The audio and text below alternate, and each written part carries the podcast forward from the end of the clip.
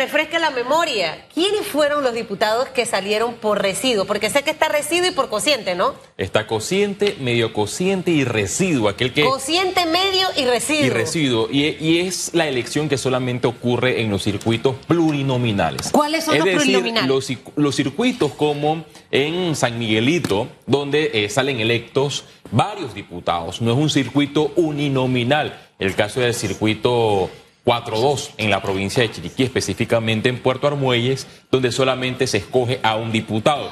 Plurinominal, es decir, varios diputados en dicho circuito y colocamos, eh, por ejemplo, los circuitos el distrito de Panamá, el distrito de San Miguelito y los circuitos de Panamá Oeste, donde salen varios diputados. Se escoge por cociente, aquel que obtiene los votos contundentes, medio cociente, donde se saca una ecuación, y residuo, aquel que no necesariamente eh, recibió un voto contundente por parte del electorado y llega a ocupar una curul en la Asamblea Nacional.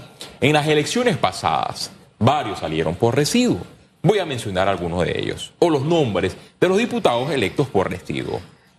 Está el diputado Leandro Ávila del circuito 86, es el diputado Cristiano Adames, presidente de la Asamblea Nacional del Circuito 87. Mire, llama la atención, Leandro Ávila, que actualmente es el presidente de la Comisión de Presupuesto, Cristiano Adames, presidente de la Asamblea Nacional, Víctor Castillo, el diputado de Juan Díaz, que eh, recientemente presentó un proyecto de ley en la Asamblea Nacional polémico para la importación y exportación de residuos eh, altamente peligrosos y que fue cuestionado y a última hora señaló que el mismo iba a ser retirado de la Asamblea Nacional. También al llegar al periodo, al primer periodo legislativo, presentó una iniciativa o habló de una iniciativa de pico y placa en Panamá y Panamá Oeste para regular el tema de la congestión vehicular.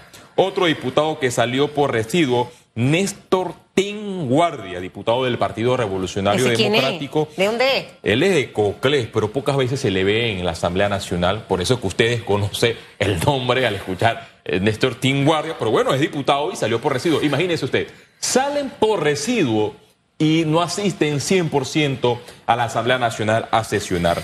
Le sigue el diputado Roberto Abreu, diputado también del Partido Revolucionario Democrático. Él representa el sector de la chorrera.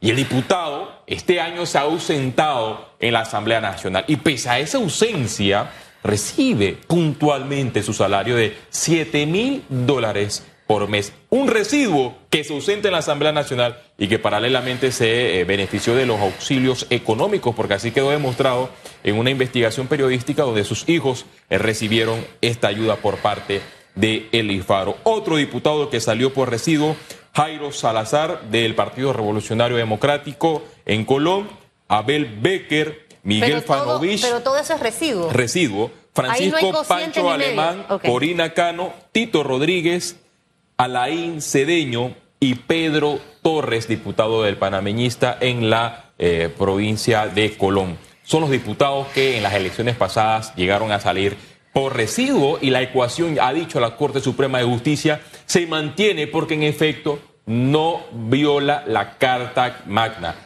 Hay diputados o, corrijo, candidatos que en su momento sacaron más votos que esta figura, Susan Elisa de Castillo, pero hoy no la vemos en la Asamblea Nacional porque no fueron beneficiadas con el residuo. En cambio, aquellos que salieron por residuo, algunos de ellos, porque otros sí lo vemos en la Asamblea Nacional, debatiendo, discutiendo, parlando, otros se ausentan durante todo el periodo y siguen recibiendo el beneficio los beneficios legislativos. ¿El tema del residuo cociente y medio cociente está en, la Constitución o está en el Código Electoral? La Constitución habla de la elección proporcional. La ecuación de cociente, medio cociente y residuo está en el Código Electoral. cociente, medio cociente y residuo en el Código Electoral, pero la Constitución habla, de, la proporcionalidad. Mire, ese es uno de los temas que, a juicio mío, sin ser estudiante de Derecho, debe revisarse porque al final creo que buenas figuras se quedan precisamente por esta matemática. Es como que, bueno, te quedaste con 2,9, pero tráeme el cuaderno y te pongo la apreciación y te salvaste. Pues no, se quedó y punto. ¿No le parece? Bueno, pero ya la única forma sería a través de una reforma constitucional, porque ya la Corte Suprema de Justicia Bueno. eh, dirimió esta causa. Compromiso de la próxima figura que ocupe la silla presidencial. El señor Lombala en reiteradas ocasiones ha hablado de reformas a la Constitución. Creo que también he escuchado varios comentarios. Y de hecho, oiga, que usted le va a explotar el celular. Porque la gente diciendo que, que, que Lombana bloquea y que por eso no lo pueden seguir. Bueno, mire, yo bloqueo a la gente de mi Instagram, que es irrespetuosa conmigo, con mi familia no deben estar en mi, en mi Instagram. Pero, por ejemplo, yo a todo el mundo en este celular le contesto.